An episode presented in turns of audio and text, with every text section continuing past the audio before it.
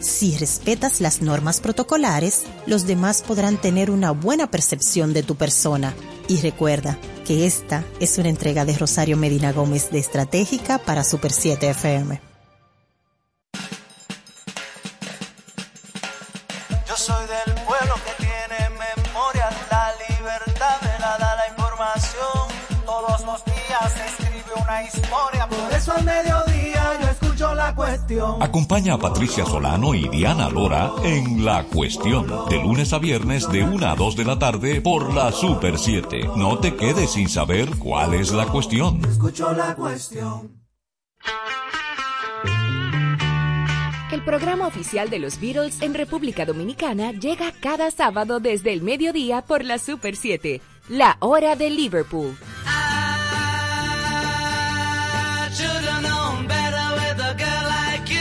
Conoce, redescubre y entérate del mundo de la Beatlemanía junto a Manuel Betances, Guillermo González y Kim Sánchez en un nuevo formato con el legado de los Fab Four.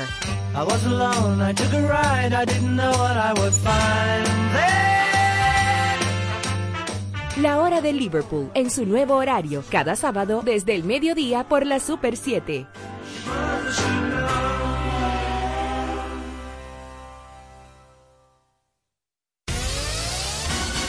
Los fanáticos de la tecnología tienen una cita cada sábado en Conexión Tecnológica con Guido Mieses. Avances tecnológicos y nuevos inventos. Un repaso a los temas más destacados en las tecnologías de la información y la comunicación. Conexión Tecnológica, sábados a las 3 de la tarde para todo el país por la Super 7. Super 7 FM, HISC, Santo Domingo, República Dominicana. Economía explicada de una forma sencilla, dinámica y divertida. Desde ahora inicia iMoney Radio. Gracias por acompañarnos en este su programa iMorning Radio. En el día de hoy tenemos un programa lleno de noticias económicas y consejos financieros para cada uno de ustedes que nos escuchen, que puedan ser de mucha utilidad. Y hoy nos acompaña nuestro querido compañero y experto en aduanas e impuestos, Lizardi Escalante. Buenos días, Lizardi, ¿cómo estás? Oye, yo estoy hoy muy contento. Sabes como que hay mucha, no- mucha noticia interesante, muchas opiniones. ¿Y qué te puedo decir? No, Oye, tú como que quieres comenzar Oye, bien. a tirar fuego por la boca. eh. el, pulso, el pulso económico de hoy está como muy rápido. Hoy también nos acompaña eh, una dama, una persona que se preocupa por el bienestar de las familias. Y bebe mucho Una- café también. Bebe mucho café, o sea que yo me imagino que ya esta hora tiene que estar acelerada, pero que siempre es una persona con mucha cabeza y nuestra experta también en asuntos de trabajo, recursos humanos de este programa, Zaira Batista. Buenos días, gracias por esa introducción. Ya tú sabes cómo me describen a mí aquí. Recursos humanos. Recursos humanos acelerado, lleno de café. No, no, a mí lo que, por eso es que te estoy dando ese bombo, porque los recursos humanos siempre que estar frío con ellos. Esa es regla número uno. Tú siempre tienes que tener. O sea, que eso es- siempre todo eso es mentira, Óyeme, todo tú eso es tienes que- politiquería. Te voy a explicar algo para la gente que nos escucha y para comenzar el programa con esto. Tú tienes que tener tres personas Ajá. frías en toda empresa. Una de recursos humanos para que te diga cómo se puede mover la cosa. Ajá. La de la cocina para el café, Oh, que sí. esa es muy importante, y el agua, esa es muy importante. Y siempre, siempre hay que estar frío con el jefe. o sea, no hay, no hay, Ahí no hay ahí no hay de otra. Esas son las tres personas que tú siempre tienes que estar frío. Ustedes lo que son es un grupo si de no- políticos. O si no haga su trabajo. Y, pues, Y haga su empresa. Exacto, Para que usted, ¿verdad? Pero Claro. como quiera que está frío con recursos humanos y, y la mujer de la cocina. Pero si usted hace lo que usted tiene que hacer, usted no debería tener ningún tipo de inconveniente. Pero vamos, no vamos a entrar en pleito temprano, porque hoy es viernes, el alma lo sabe. Eh, no sé qué pasa con Santo Domingo, que siento el tránsito un poco... No lo diga mucho, que después la gente se da cuenta y lo me comienzan a parar todo el mundo. No, es que está complicado el tránsito. Ah, ok.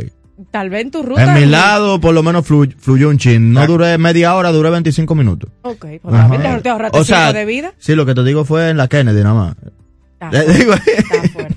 Pero dándole las gracias a ese público que nos sintoniza como siempre, vamos a ver cómo culmina esta semana. Tenemos un cronograma súper, súper, súper interesante, así que creo que pueden mantenerse con nosotros para ver qué más le vamos a traer. Vamos a una pausa comercial y volvemos en brevecito. Ya volvemos, no cambies el dial. iMoney Radio.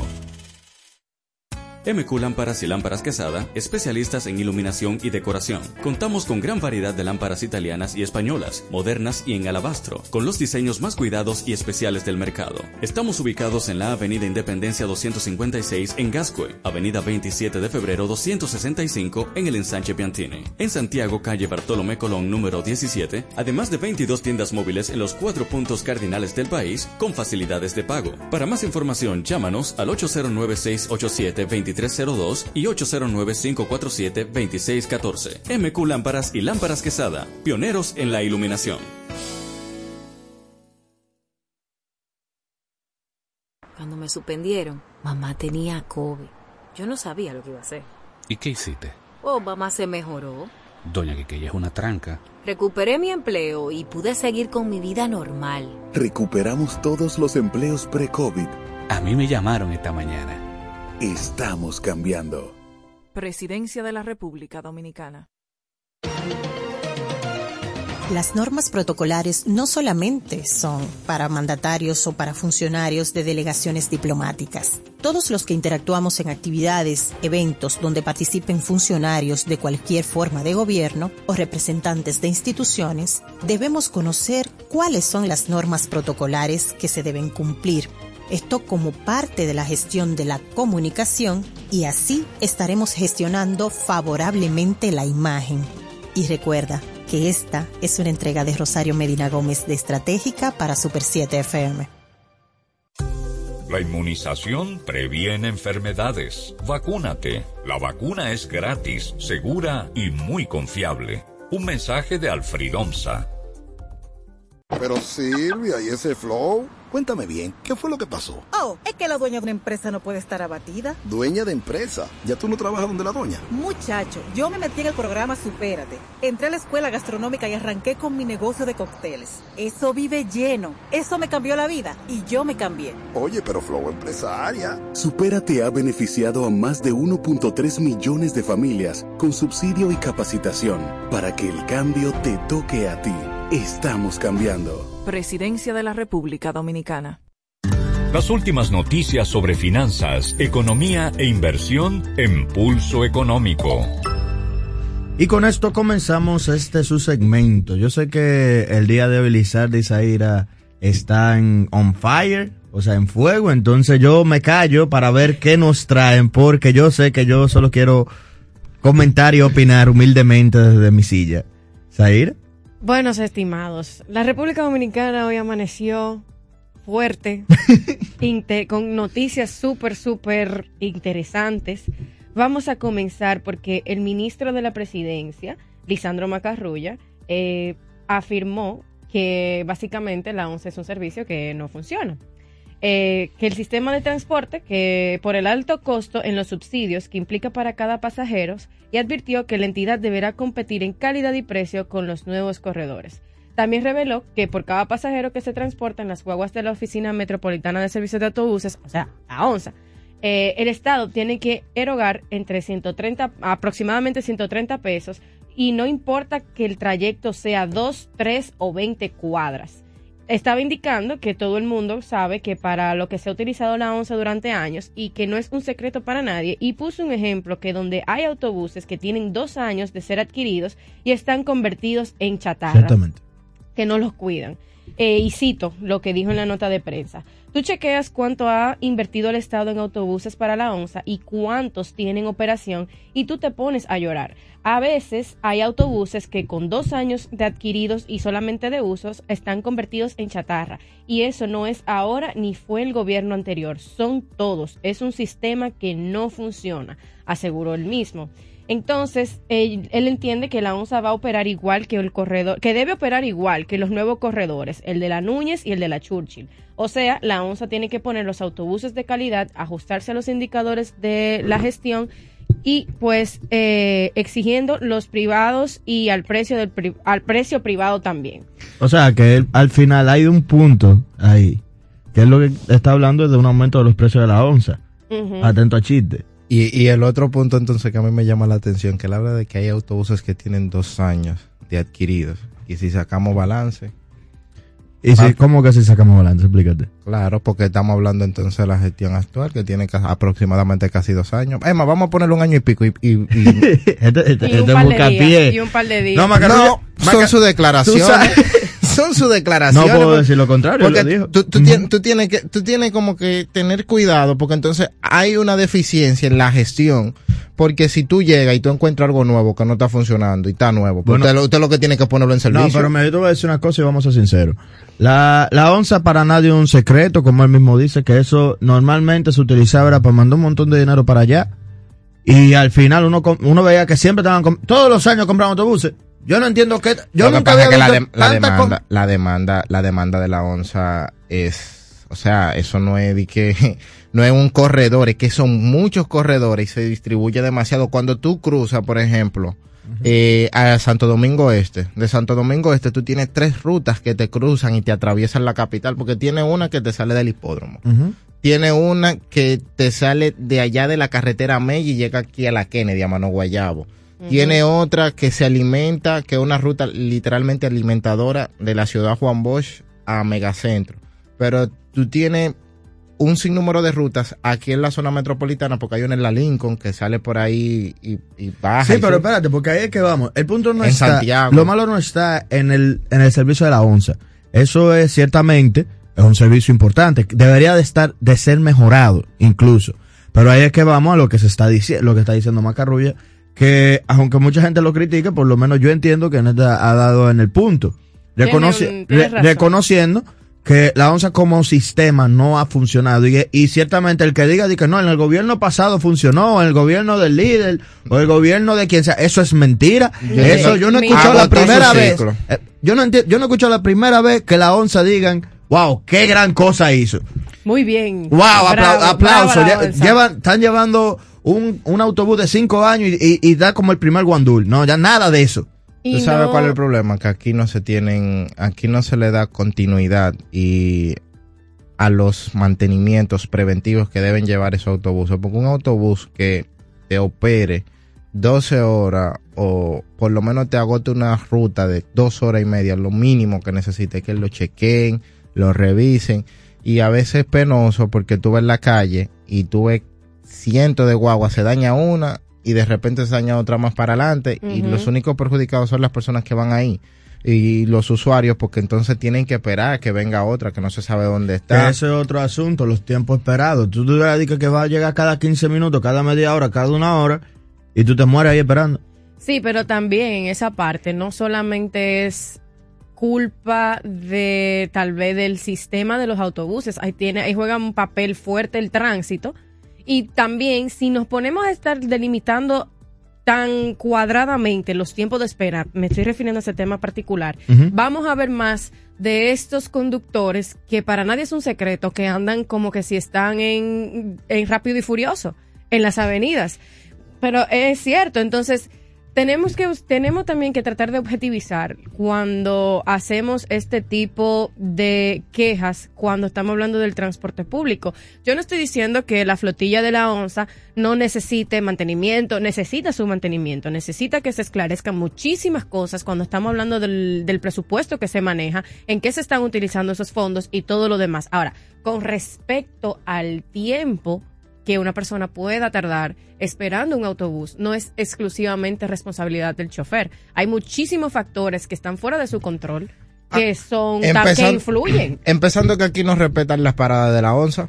Tú ves que donde, donde hay una Ah, parada no. de la onza, hay un, un, un, un Un control, carro, control de carro público. Cuando la onza llega, el pasajero tiene que dejarlo lejísimo. En la otra No, en- y o eso- en medio de la calle, y- porque no se pueden estacionar bien. Van en el carril, se le atraviesa un chofer de carro público, se le para adelante. O sea, No, y empezando esa por zona- ahí. Y esa zona es de ellos, de, de los cuidado. padres de familia. Cuidado si tú le dices algo. empezando por ahí, porque yo recuerdo y, y hago y hago mención de eso, de que en su implementación y cuando tú te vas a la historia y ves eh, cuando eh, se comenzó el sistema de la onza y por conversaciones con personas me dicen que el carril de la onza en ese momento se respetaba que no había un vehículo o alguien que se atravesara o se interpusiera dentro del camino, porque eso fue uno de- incluso de los problemas que pasó cuando se, se empezó a realizar el metro, que se, se entendía que el metro iba a funcionar, las onzas iban a funcionar como una ruta alimentadora para que las personas se montaran en la onza y luego pudieran hacer, metro. eh, eh, hacer el transfer dentro del metro y trasladarse.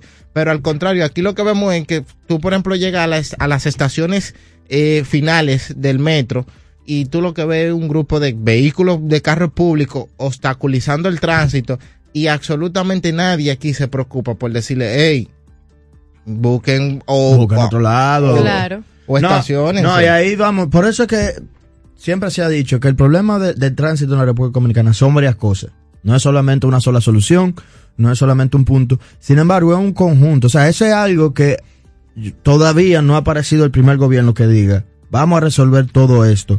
Y vamos a coordinar todo lo que se tiene que coordinar. Porque como tú dices, yo te puedo hablar de, de llegar a tiempo. Pero si el tránsito me tiene un problema, Claro. no podemos. Es imposible. Pero otro de los problemas es que tienen malvete unos carros que no deberían tener malvete porque se van a dañar en cualquier momento en la mitad de la calle. Y se te dañan en un lugar que por más que haya mes que estén intentando agilizar, esos carros dañados te retrasan una calle entera. La falta de coordinación por comunicación XY. O sea, e- es un sistema problemático que se tiene que tomar, no es a pinza, es cogerlo entero, desarmarlo y volverlo a armar. A mí lo que me llama la atención es las declaraciones del ministro cuando él habla del corredor, porque no es porque por solamente la onza, hay muchas cosas que, que hay que corregir en cuanto al sistema de transporte público. Y a mí lo que me gustaría es que ellos indiquen qué van a hacer, por ejemplo, con esos choferes, porque yo tampoco estoy de acuerdo de que se manden a la calle o se saquen simplemente de la ruta. No, y esta ruta no les pertenece, sino qué va a pasar con los choferes. Claro. No, porque mira, en, en esos corredores, por ejemplo, hasta la información que yo tengo, se ha ido contratando, no, no a todos, pero sí a algunas, algunos, como parte de los choferes que vayan a trabajar dentro de, de- de esos corredores, y a las, y se le ha dado algún beneficio, como vamos a decir, comprando de la ruta, a aquellos eh, dueños de las rutas, o sea, de a esa persona con la per- permisología. No ha sido simplemente, llegué yo, quítense de ahí, que yo soy el gobierno, y, y me estoy expropiando con, a ustedes. Sin embargo, eh, es importante también ver eso que tú mencionas, porque ciertamente hay que entender que eso es verdad que es fuente de alimento de algunas familias, pero una cosa es tú pensar en algunas familias y otro también pensar en el país. Tú no puedes detener un país completo porque tú no, porque tú tengas a 100 familias que, que no, que van a, supuestamente van a perder su comida, porque es, toda esa persona tú la puedes reestructurar y volver a poner en, en otras instituciones, reubicarlo en otras instituciones. Pero mira, dentro de las declaraciones que hizo el ministro, eh, me parece me parece correcto porque en un momento él está sacando a capítulo y le está diciendo a las, los gestores administradores de la ONSA que si ellos no están dispuestos a dar el servicio con la calidad que exige el Estado y que se merecen los ciudadanos, ellos simplemente van a buscar otro proveedor para este servicio. Sí, él lo dijo en la nota.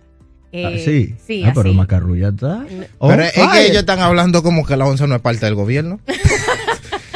Pero, No sé si tú me entiendes. Tú Sí, no sí, puedes. sí, de- tú- es como es como tú Un diciendo. sector privado. Eh, O sea, tú Es mi- algo eh, privado. Tú diciéndote a ti mismo, mira a mí mismo. Si no, yo voy a buscar otro cuerpo. Yo, Tú- yo voy a romper. mira. te- Di que mano, si tú no funciona, te voy a cortar y voy a buscar otra mano. Pero escúchame, en este tema, Tiene un punto, Lizardi. en un- eh, que era de eso de que estábamos hablando ayer, o bueno, hace unos días, donde decíamos que el, parece que el Estado Dominicano se, es su propia oposición.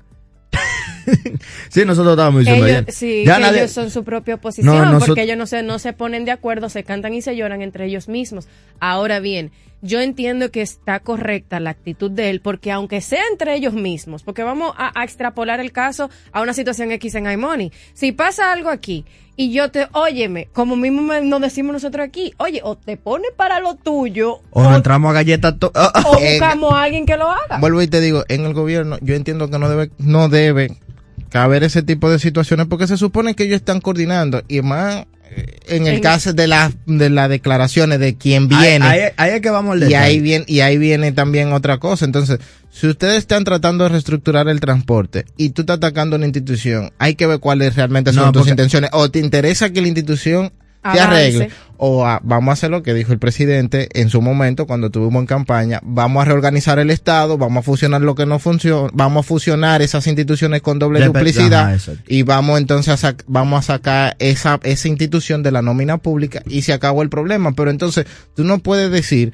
a una institución que si no funciona, entonces vamos a meter al sector privado, porque ¿qué va a pasar? Entonces vamos a tener esa nómina pública ahí cargada solamente por decir que tenemos un, Mira, de verdad que, que este país hay que revisarlo, no solamente en la parte del transporte, sino también en un sinnúmero de factores. Por ejemplo, vamos viendo un poco más y para ir avanzando con las noticias sobre la luz en la República Dominicana. Ay, eso es otro hay, tema. hay unos temas que han salido en el día de hoy que yo quisiera que nuestro querido compañero Lizardi no- nos inicie antes de comenzar la discusión. Ok, mira, el ministro de Energía y Mina, eh, Antonio Almont, eh, dice que las sedes llevan en su, en su cuesta décadas de clientelismo político, que no ha sido fácil. una- no ha sido una tarea ¿Pero por qué tú fácil reducir las, los niveles de pérdida de las distribuidores de electricidad.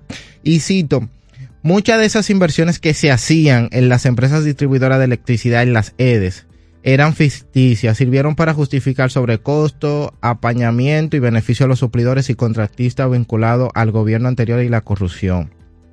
La acusación la hizo el ministro de Energía y Mina, Antonio Almonte, en referencia a las supuestas inversiones que se realizaron en las pasadas gestiones de las EDE, porque según afirmó no contribuyeron a reducir los niveles de pérdida de esas empresas ni aumentar su eficiencia. Y ahora viene la oposición que va a decir, pero ya ellos llevan dos años de gobierno y no han hecho nada.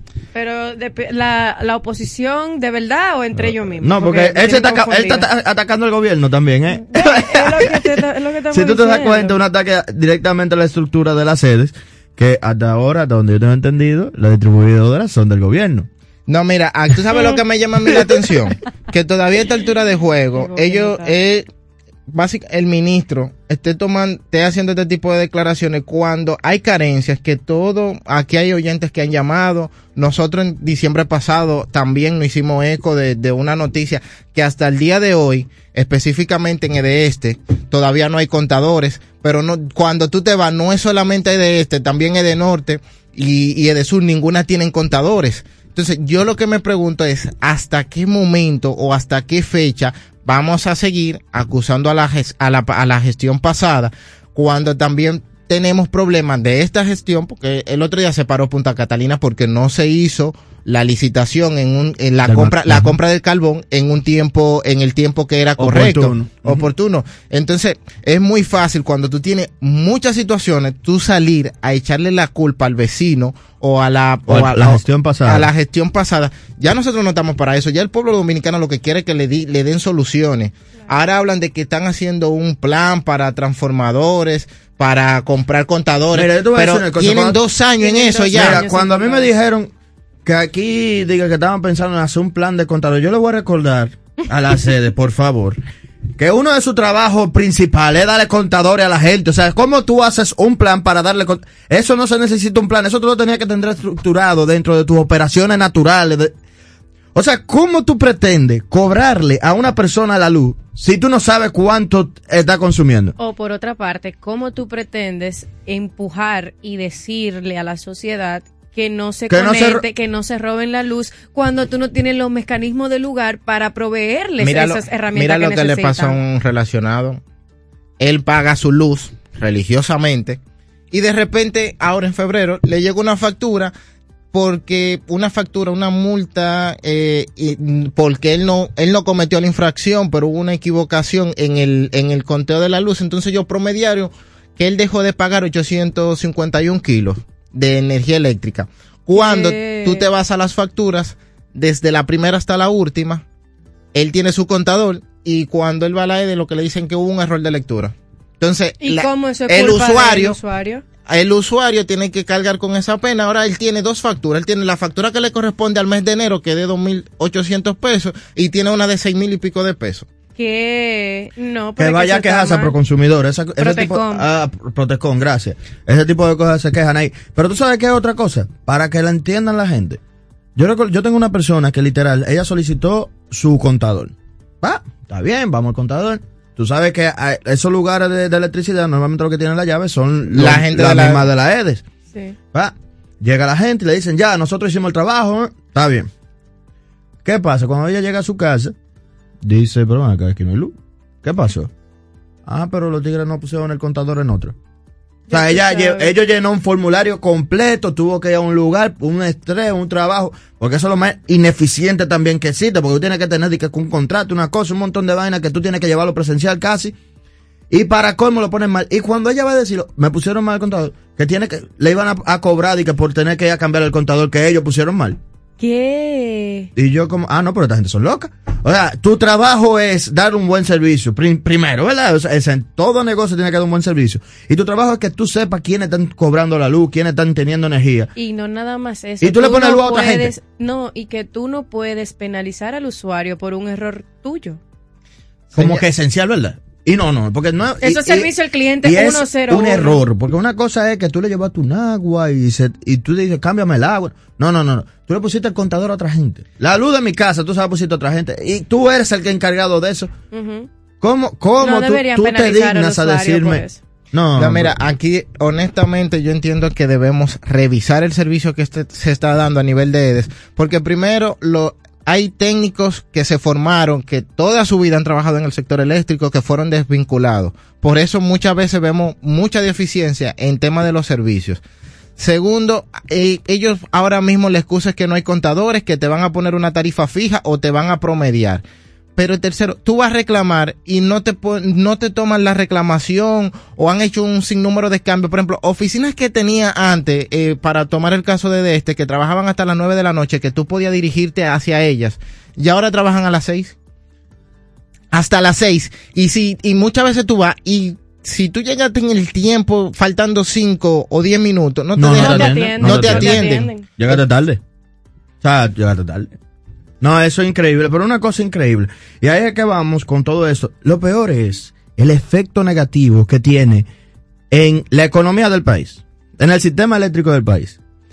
Y sobre todo en aquellos negocios pequeños. Que eso es lo que se ve más afectado porque normalmente un negocio pequeño, además de que tiene que pagar la luz, no tiene dinero para tener un, una planta eléctrica. Que esas grandes empresas, que también es un gasto extra que se le pone a esas grandes empresas, que tampoco debería, pero ellas por lo menos puedan hacer frente a este tipo de, de costo. Una pequeña empresa que esté comenzando, una heladería pequeña, un negocio de carne pequeño, un, hasta un colmado, que la cerveza se le enfríe, digo, se le caliente, eso te genera problemas. Genera pérdidas. Y genera pérdida Genera- increíble. Genera muchísimas pérdidas, porque el problema es que aquí ahora mismo lo que no sé, Ah, no, ahora- pero- nosotros mismos lo que nos estamos juzga- juzga- jugando es el sistema de energía eléctrico que teníamos, que obviamente con su deficiencia, por la deficiencia de producción de megavatios para suplir toda la, la energía que se necesita, Y todas las cuestiones. que eso es un tema, pero ahora mismo también tenemos un deterioro en las EDES que eh, a mi entender y en mi y en lo que yo he visto se había superado muchísimas cosas que están volviendo totalmente para atrás y hay en temas que yo no voy a entrar por un tema de que hay que tener cierta prudencia, pero hay cosas que se están dando que yo mismo tenía años que no la veía. Que a mí me decían, en, me decían, no, que se hace, no, pero ahora mismo me lo dicen y yo lo creo. Está complicado el asunto de las sedes. Pero ya vamos a cerrar con una noticia que no quiero dejar pasar porque yo sé que nos escuchan de todas partes del país y si usted tiene una plantación, una plantacioncita de aguacate, esto le podría interesar. Ah, sí, eso no se puede quedar para nuestros emprendedores. Eh, llaman a aprovechar el que se hizo un paro para las importaciones de aguacates mexicanos a Estados Unidos. Y Arturo Bisonó estaba el que es el experto de innovación agrícola, él estaba exhor- exhortando a todos los productores de aguacate dominicanos a que aprovechen esta oportunidad y traten de entrar al mercado americano con la producción de aguacates. Según la nota de prensa, con las informaciones que hicieron los periodistas, el consumidor, el principal, el principal consumidor en 2020 de los aguacates mexicanos fue Estados Unidos, donde se consumieron aproximadamente 1.0 se- 1.45 millones de toneladas de aguacates. Y ahora con el paro que se ha hecho para la importación de estos mismos productos de México, abre una ventana de oportunidad para todos esos agricultores dominicanos que encuentren la forma, busquen la forma de cómo colarse en este mercado, porque tantas toneladas, eh, eso es mucho aguacate que usted puede estar vendiendo. Yo creo que con esta, esta es una muy buena noticia para los Claro, no, po- productores. no podía, no podía No, dejarla y, pasar, ¿no? y vamos con lo que siempre se ha dicho. No es lo mismo vender un aguacate aquí que venderlo en Estados Unidos. ¿eh? En dólares, no es lo y mismo. lo cerca que está. O sea, porque Ujú. uno, la logística es mucho menos. Entonces, si usted es un productor y tiene producción extra de aguacate, puede ser interesante porque normalmente también hay que decir otra cosa, además de lo cerca que está, si ellos limitan la, la entrada de aguacate y usted consigue un cliente de ese tipo, ellos normalmente son fieles. Mientras tú le estés supliendo y le estés supliendo con calidad, normalmente te siguen comprando. Son ñoños. O sea, No, los tú tienes, americanos que son tener, tú tienes que tener tu No, tú estándar mínimo de calidad, Sí, si no, no entra. Si no, no entra, pero vale, a ver, bueno, depende también, porque a veces vale la pena, a veces no, a veces más la saca el chivo, pero hagan sus análisis a, todo la- a toda aquella persona que esté interesada en la agricultura. Puede ser un interesante momento, porque creo que también el aguacate, no soy experto, pero creo que no toma mucho tiempo tampoco para plantarlo, eh, para desarrollarlo. En comparación, Con digamos, con otro frutas, tipo de, otro tipo de de veget- de productos. agrícolas. Así que esto es una buena noticia en cierto sentido si se aprovecha. Claro. Y yo diría incluso, no solamente incentivar el sector privado como tal, sino el mismo, la misma Cancillería debería de tener manos en, la- en el asunto, poner manos a la obra para poder coordinar a estos exportadores, con Adoexpo también, para poder incentivarlos a exportar y ponerlos en contacto con estas personas allá en Estados Unidos que lo puedan necesitar. Que para eso están las embajadas. Claro, y hacerlo con tiempo, porque con tantas toneladas que se mueven, no es verdad que México se va a quedar tranquilo. Ah, ok, perdimos la venta con Estados Unidos, No, ok, no. whatever. Hay que, hay que aprovechar este momento, así que vamos a hacer la diligencia para ver si nos comemos los caramelos de los mexicanos. Y con esos nos podemos ir a una pausa comercial, así que quédense con nosotros. Ya volvemos, no cambies el dial. iMoney Radio. Cuando me suspendieron, mamá tenía COVID. Yo no sabía lo que iba a hacer. ¿Y qué hiciste? Oh, mamá se mejoró. Doña que ella es una tranca. Recuperé mi empleo y pude seguir con mi vida normal. Recuperamos todos los empleos pre-COVID. A mí me llamaron esta mañana. Estamos cambiando. Presidencia de la República Dominicana. MQ Lámparas y Lámparas Quesada, especialistas en iluminación y decoración. Contamos con gran variedad de lámparas italianas y españolas, modernas y en alabastro, con los diseños más cuidados y especiales del mercado. Estamos ubicados en la Avenida Independencia 256 en Gascue, Avenida 27 de Febrero 265 en el Ensanche Piantini. En Santiago, calle Bartolomé Colón número 17, además de 22 tiendas móviles en los cuatro puntos cardinales del país con facilidades de pago. Para más información, llámanos al 809-687-2302 y 809-547-2614. MQ Lámparas y Lámparas Quesada, pioneros en la iluminación. En todo el mundo, los plásticos representan el 85% de la basura marina. Alrededor de 700 especies, algunas en peligro de extinción, sufren las consecuencias. ¿Deseas un planeta o un mundo de plástico? Toma acción. Sé parte del cambio, no del problema. Super 7. Información directa al servicio del país. La vacuna del COVID-19 ya fue probada. Millones de personas en el mundo ya se han vacunado. ¿Y tú qué esperas? Un mensaje de Alfridonza. Pero Silvia, ¿y ese flow? Cuéntame bien, ¿qué fue lo que pasó? Oh, es que la dueña de una empresa no puede estar abatida. Dueña de empresa. ¿Ya tú no trabajas donde la doña? Muchacho, yo me metí en el programa Supérate. Entré a la escuela gastronómica y arranqué con mi negocio de cócteles. Eso vive lleno. Eso me cambió la vida y yo me cambié. Oye, pero flow empresaria. Supérate ha beneficiado a más de 1.3 millones de familias con subsidio y capacitación para que el cambio te toque a ti. Estamos cambiando. Presidencia de la República Dominicana. Disfruta de nuestro merengue, sus historias, arreglos musicales y sus intérpretes cada domingo de 11 de la mañana a 12 del mediodía en Por la Ruta del Merengue con Américo Mejía, coleccionista e investigador del merengue. Domingos desde las 11 de la mañana por la Super 7. Programa oficial de los Beatles en República Dominicana llega cada sábado desde el mediodía por la Super 7, la hora de Liverpool.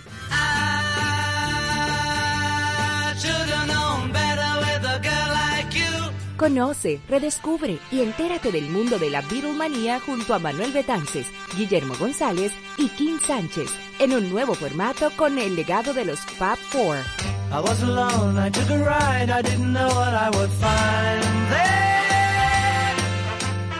La hora de Liverpool en su nuevo horario, cada sábado desde el mediodía por la Super 7.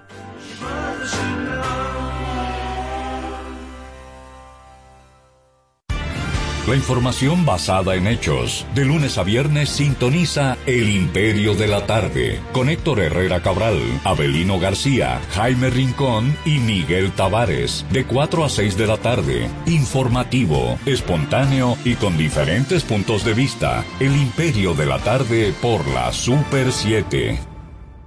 Noticias de actualidad y toda la información del sector turístico analizada y comentada bajo miradas críticas y objetivas con Osvaldo Soriano, Mayra de Peña y Karina López en Turismo por 3, cada sábado desde las 2 de la tarde por la Super 7. Periodismo turístico responsable. Turismo por 3. Yo soy del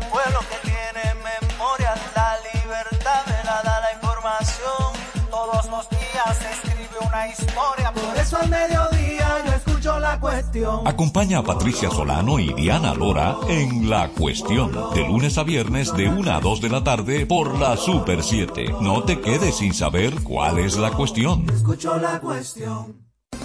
Con el fin de mantener la calidad de nuestros contenidos y adaptarnos a los cambios, te presentamos una programación variada y diversa en nuestro portal informativo www.super7fm.com. Llegó el momento de preguntarle al aduanero en iMoney Radio. Gracias por continuar con nosotros y ahora eh, de las secciones más interesantes, de los segmentos más interesantes que tenemos en este programa, el profesor ilustre Lizardi Altemio nos trae un tema que creo que podemos aplicar al asunto que estábamos hablando antes de la pausa de los de la exportación de aguacates. Yo creo que aplica para este momento. Entonces, ilumínenos, maestro, ¿qué ha traído para nosotros? Bien, mira, como llevamos varias entregas hablando de las exportaciones, en el día de hoy nos toca hablar del proceso ya en sí para exportar y cuáles son los requisitos. Yo primero quiero eh, dar un, hacer un preámbulo corto que dice que el proceso para exportar en la República Dominicana está regulada por leyes, decretos y reglamentos que conforman las diferentes instituciones y organismos gubernamentales que participan en el mismo. Además intervienen empresas privadas que de forma contractual con el gobierno administran parte del proceso, particularmente en la gestión de los puertos y aeropuertos.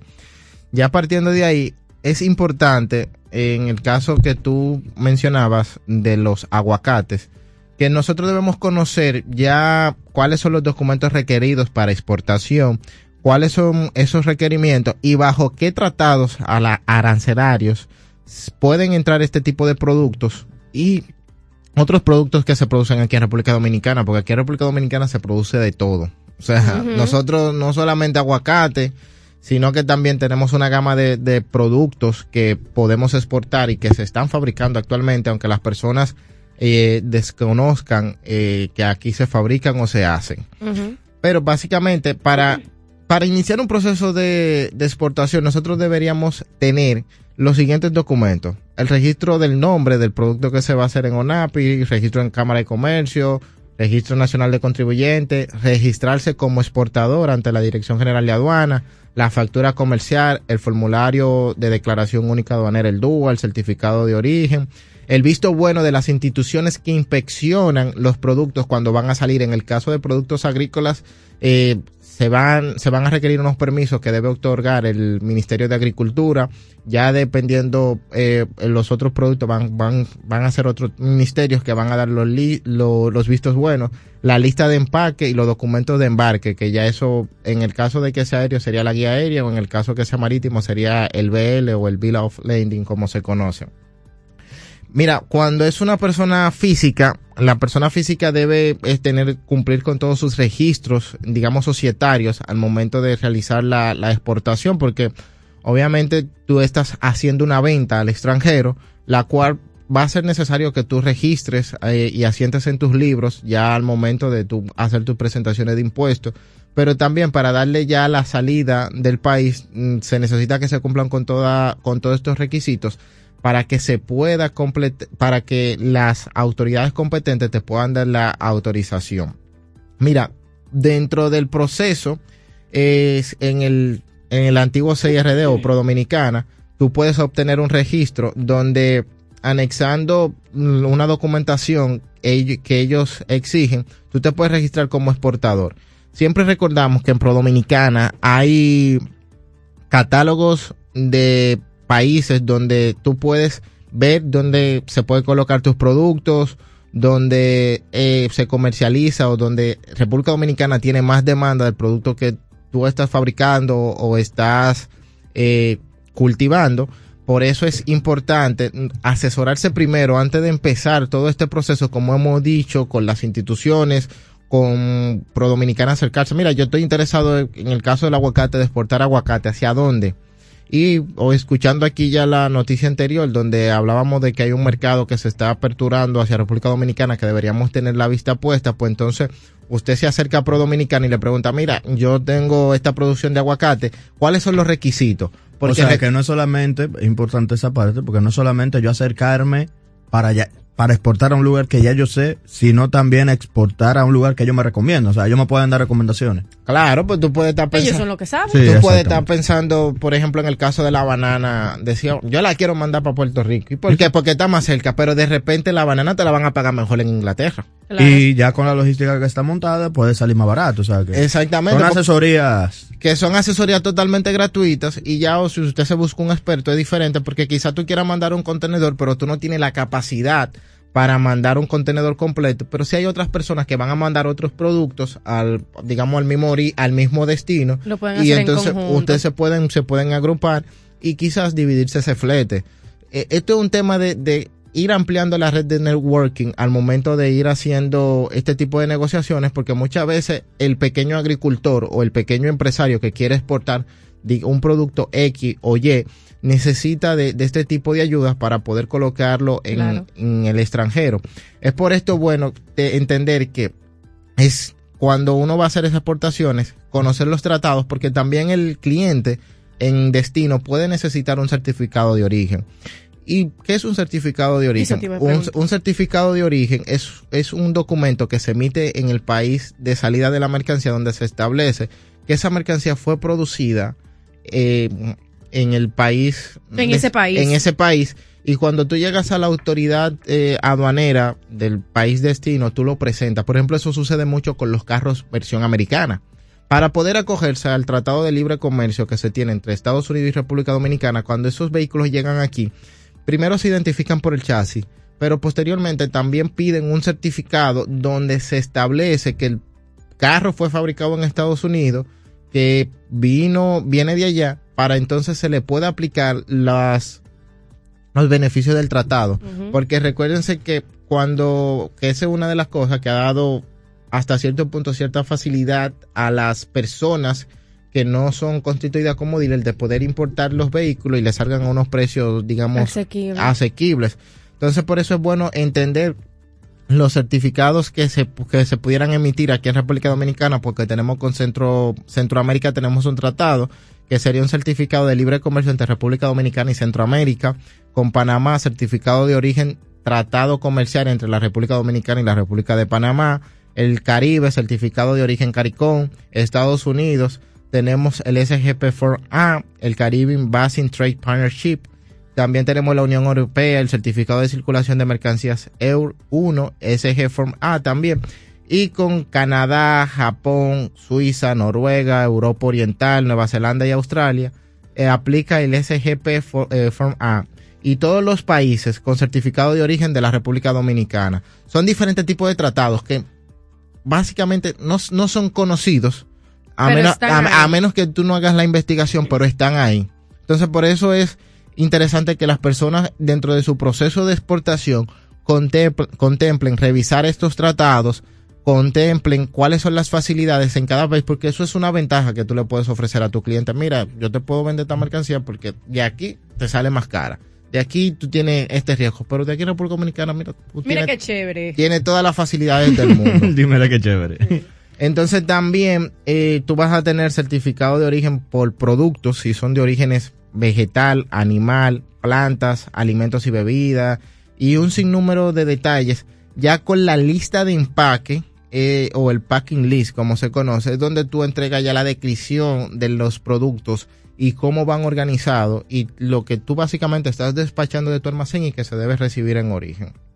Es por esto que se hace muy importante que el, el exportador tenga en sí un proceso bien estructurado y que sea acompañado de la mano de expertos para que pueda minimizar esos riesgos que se enfrentan Claro. cada día al momento de uno emprender en el, en el comercio internacional. Y es lo mejor porque en este tipo de situaciones, en este tipo de negocios, riesgo implica pérdida de mucho dinero. Millonarias. millonarias, porque no nada más por la parte de los fletes, sino todo lo que se invierte en la producción, en la manutención de, de- en la parte agrícola específicamente, en la manutención de las plantas, de los animales, de lo que sea que usted vaya a- a enviar como producto final, realmente es mucho tiempo y mucho dinero. Entonces, la mejor idea es que se asesoren de, man- de la mano de los expertos que, que los pueden orientar en materia correcta, no solamente en quién le puede vender a mejor precio, sino cuál es la cadena correcta de los procesos a seguir. Sí, claro, que a veces, muchas veces, cuando uno exporta,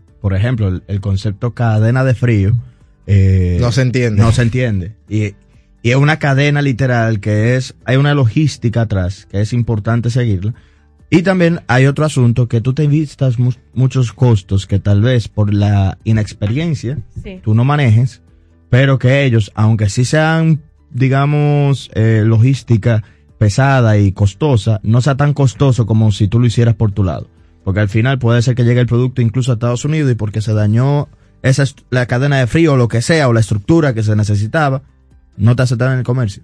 Yo, Y no solo Estados Unidos, sino cualquier lado del mundo, ¿eh? Yo conozco gente que por no por no el, el, prove- el proveedor no cumplir con el tema de la cadena de frío han perdido millones, Millones de de pesos en embarques que se han hecho de productos. Bueno, con esto y estas informaciones, invitándolo siempre a emprender y buscar nuevas fronteras para su negocio, terminamos este su segmento, El Habanero, aquí en iMoney Radio.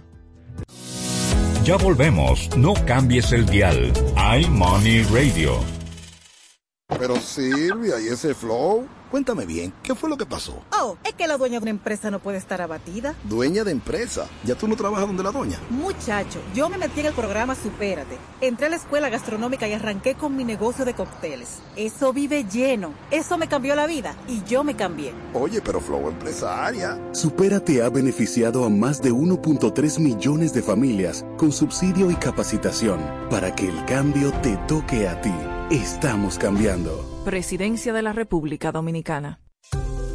¿Quieres importar o exportar algún producto? Alfridomsa, empresa líder en la industria frigorífica con un servicio de calidad y política de control bajo los estándares internacionales en nuestros almacenamientos, almacenes generales, almacén fiscal, frigorífico, programas de pignoración y transporte de mercancías con aliados estratégicos en Europa, Estados Unidos y cualquier parte del mundo. Alfridomsa, seguridad, rapidez, tecnología y eficiencia. Contáctanos al 809-549-1003 y síguenos en nuestras redes sociales como arroba alfridomsa. Alfridomsa, líder en la industria frigorífica.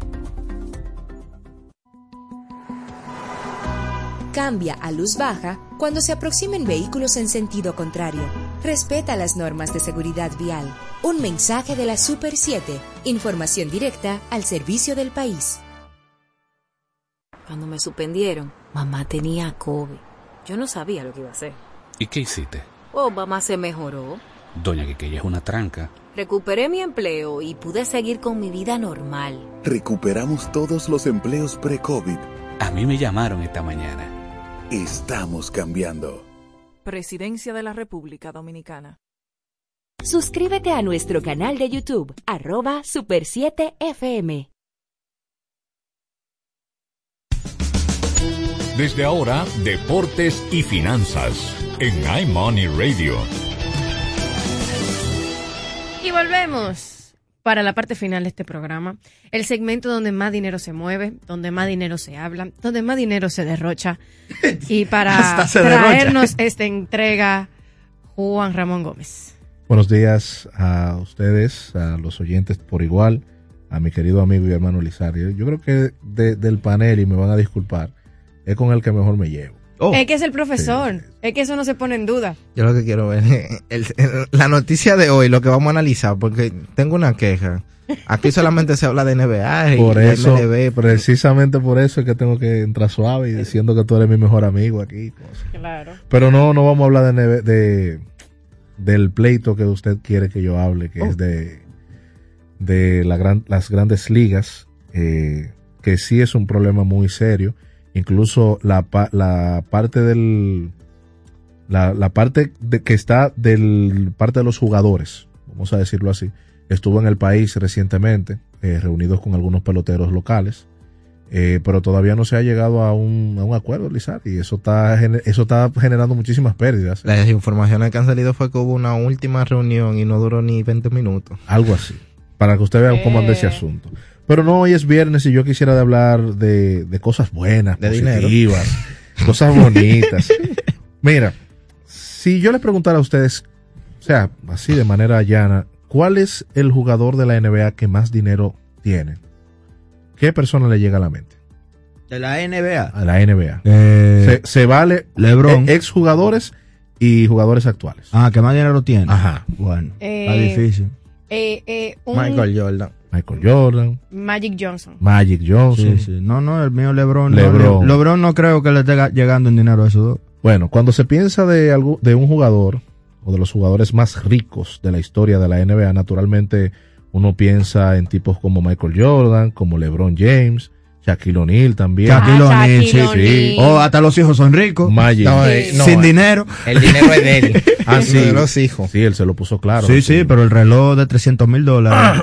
yo con Bueno. eso no necesito mucho. Eso son, es otro 500. El caso es que hay un jugador que casi nadie lo conoce, ni siquiera el nombre, nada de eso. Eh, y a pesar de que no es tan conocido, eh, fue un jugador de rol, o sea, no fue ni siquiera un superestrella. Y estamos hablando de Junior Brickman. ¿Habían escuchado ese nombre? No, re- no que yo Ni recuerdo. portalita. Junior Brickman. Brickman parece gringo. Es gringo. es gringo. Es lo único que bueno, puedo decir. él tiene una fortuna de nada más y nada menos de 600 millones de dólares. Eso es lo que Qué supo invertir. Ahí es donde vamos. Eso es lo que supo invertir. Jugando en una época, o bueno, en la época de Brickman, él ganó solamente eh, 355 mil dólares Oye. Al año en ese tiempo, ¿verdad? Y prácticamente eso es una cifra muy mínima, hasta de chiste, para lo que ganan hoy los jugadores de la NBA. Pero mientras sus compañeros se relajaban en la temporada baja, Junior aprendió a, de negocios y se preparó para una carrera después del baloncesto. Brickman convirtió el dinero que ganó de la NBA para, o invirtió ese dinero para comprar restaurantes de Wendy's. Durísimo. Es decir, recientemente Brickman posee alrededor de 250 reta- restaurantes Wendy's. El Wow. señor. 200 205. Pero él tiene Wendy es de él. Él es Wendy. Él Wendy. es Wendy es de él. Él es Wendy. Y no solamente eso, El señor. 250 eh, restaurantes Wendy's y 120 de Chili's. Wow. Sí, pues yo creo que vienen juntos las franqui- esas dos franquicias. Son, van- son como Son muy hermanas. cercanas. Sí, no sé Exacto. si son lo mismo, pero creo que sí. Y es el segundo mayor propietario de la franquicia Wendy's en los Estados Unidos. No, digo yo, con No, pero ajá. 250. Con 250. Me sorprende que no sea el dueño. Entonces, ustedes ven al jugador, por ejemplo, una foto del jugador y tú dices, "¿Qué? si yo no recuerdo haberlo Déjame visto ver. nunca. No parece siquiera. eh, Tú eh, estás loco, ni idea. No, no, algo terrible. Nosotros idea, vamos a mira. ver cómo hablamos con nuestro equipo de, de- de redes para publicar el, el- esa La imagen, foto, sí, esa sí, imagen, para ver, para que ustedes vean que, quién es ¿Quién ese es señor. Don Wendy? Exacto. Don Wendy, hay que Don decirlo Wendy, así. porque. Y por, yo quería traer este tema a colación, eh, muy de la mano con, con lo que ustedes siempre dicen, de saber invertir el dinero. Porque fíjense que él no, ni siquiera estaba, era un jugador No fue un All-Star. no, nada, nada. nada, O sea, era un jugador de rol. Y vamos a decirlo en buen dominicano, cuando se habla de un jugador de rol, es como para rellenar. Ya. Oye. Para tener a alguien que, que agarre la que bola. y el que está rompiendo historia en dinero. Para que Y ustedes vean. Wendy. Y Y es es, Don Wendy. es, Wendy, así mismo. Eh, Simplemente era eso, algo sencillo, práctico, pero un buen, una buena moraleja, no solamente para los atletas de nuestro país, sino para el público en general, que no importa cómo uno empiece, si uno comienza a hacer y a llevarse de los consejos de De Iron Radio, claro.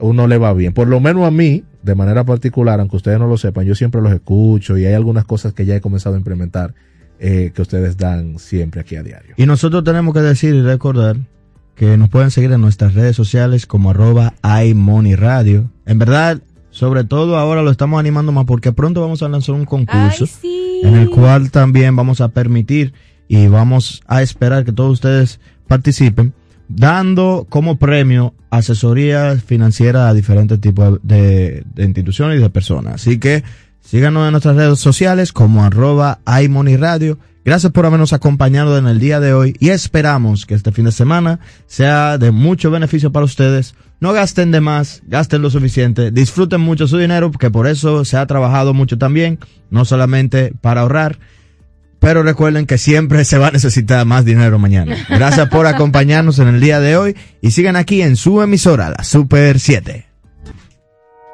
Hasta aquí iMoney Radio.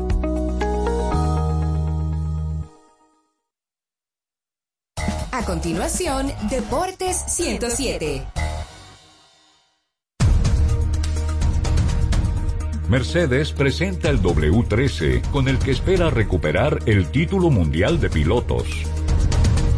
Y ahora las noticias del portal super7fm.com. Abrimos con los deportes. El equipo Mercedes AMG Petronas desveló este viernes el nuevo W13, el bólido con el que tratará de recuperar el título mundial de Fórmula 1, que la pasada semana el neerlandés Max Verstappen Red Bull arrebató al británico Lewis Hamilton. Cerramos en Madrid.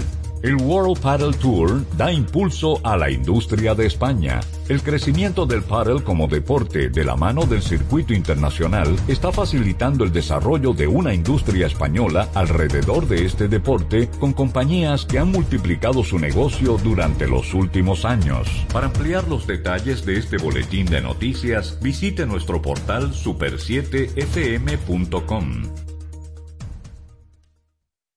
A solo un clic www.super7fm.com. El PRM es una escuela de democracia. Y así la construimos porque el viejo partido dejó de serlo. Por eso, todos aprendimos a que los procesos de convención interna sean universal, directo y secreto, como nos enseñó el doctor José Francisco Peña Gómez. Por eso, el próximo domingo 20, en el Hotel Lina Barceló, te invito a que comparta con nosotros ese deseo, que la próxima convención sea, al igual que lo soñó el doctor Peña Gómez, universal, directa y secreto, por un PRM del siglo XXI, pero fundamentalmente por un PRM para todos. Pero mira, Frank con ese equipo nuevo. Oh, lo consiguió en Claro Outlet con un super descuento. ¿Cómo? Vámonos para allá ahora mismo. Aprovecha las ofertas especiales de Claro Outlet en equipos seleccionados. Llévate tu smartphone y laptop con hasta un 100% de descuento. Adquiérelos a través de tienda en línea con delivery gratis o en puntos de ventas Claro. Ven y únete a la red móvil más rápida del país. Confirmado por Speed Test y de mayor cobertura. Conoce las ofertas en claro.com.do. En Claro, estamos para ti. El protocolo nos habla de códigos, que significan mensajes y de formas que debemos guardar. Todos comunican algo respecto de cómo debemos actuar y comportarnos como actores en espacios de la sociedad. Conocer las reglas protocolares proyecta un mensaje positivo acerca de nuestra educación o de nuestra valoración por respetar los parámetros establecidos. Si respetas las normas protocolares, los demás podrán tener una buena percepción de tu persona. Y recuerda que esta es una entrega de Rosario Medina Gómez de Estratégica para Super 7 FM. Super 7 FM, HISC, Santo Domingo, República Dominicana. Narración en estado puro. Un encuentro para todo amante del deporte, aderezado con los análisis y comentarios de Melvin José Bejarán, Víctor Báez, Alex Luna y Aquiles Ramírez. Los batazos, las atrapadas, los puntos de partida, los touchdown, las vueltas rápidas, goles, noqueadas y mucho más. Desde ahora, inicia la cita de la Radio Nacional en directo con Deportes 107 por la Super 7. Saludos amigos, muy buenos días, bienvenidos una vez más a Deportes 107 por la Super 7 FM. 15 minutos solamente duró la reunión entre dueños de Major League Baseball y el sindicato de peloteros. Pero creo que salieron algunas cosas positivas de esa reunión, no todo está perdido. Comentaremos eso, lo bueno, lo malo, cómo está esa situación que tiene en este momento parada la actividad en el béisbol de las grandes ligas. Tenemos que hablar de eso, tenemos que hablar del baloncesto de la NBA. Anthony Davis va a perder más tiempo de lo que se pensaba. Ahora son por lo menos cuatro semanas que va a perder. Antes se había dicho que eran dos, pero ahora van a ser cuatro mínimo. Y ahí están los Lakers con otra complicación más, este equipo, que no resiste un problema mayor más. Otras cositas interesantes de baloncesto, tenemos velocidad, tenemos las llamadas de ustedes al 809-565. 1077, esperando pasarla bien este viernes, como la pasó Fernando Tatis en el Conde. Bienvenidos muchachos. Sabroso, hombre, demostrando que es un cocolo y además se escuchaba la voz así. ¿Cómo goza este cocolo en el Conde?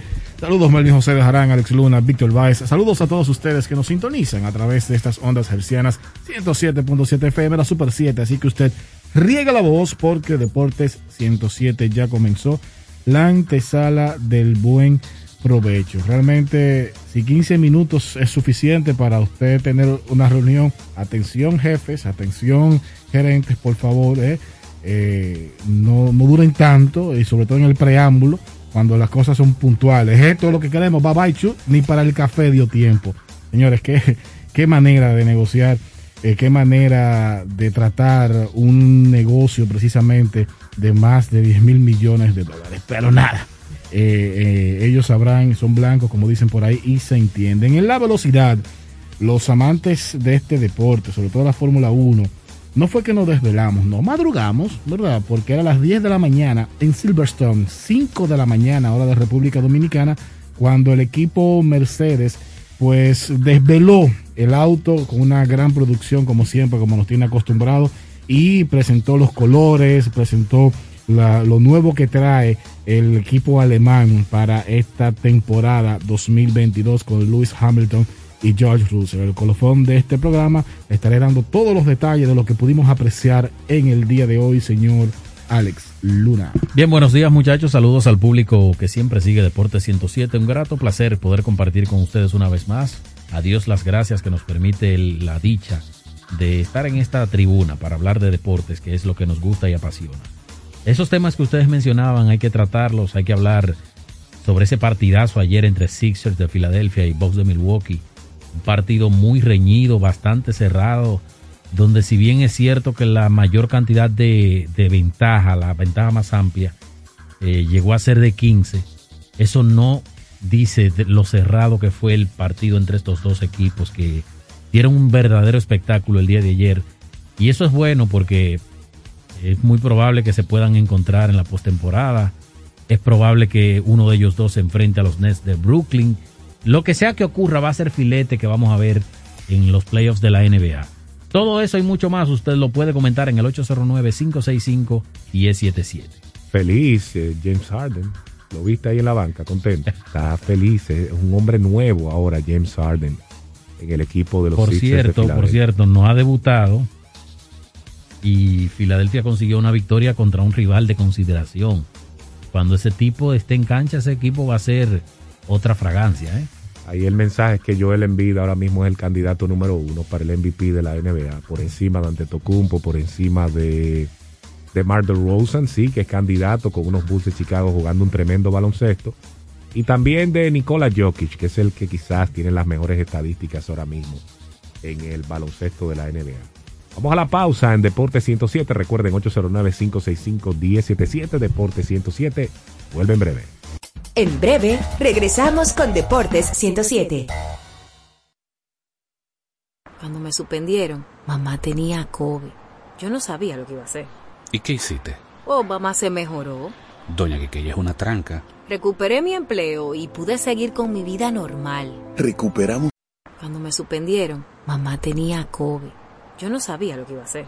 ¿Y qué hiciste? Oh, mamá se mejoró. Doña Quiqueya es una tranca. Recuperé mi empleo y pude seguir con mi vida normal. recu- Yo no sabía lo que iba a hacer.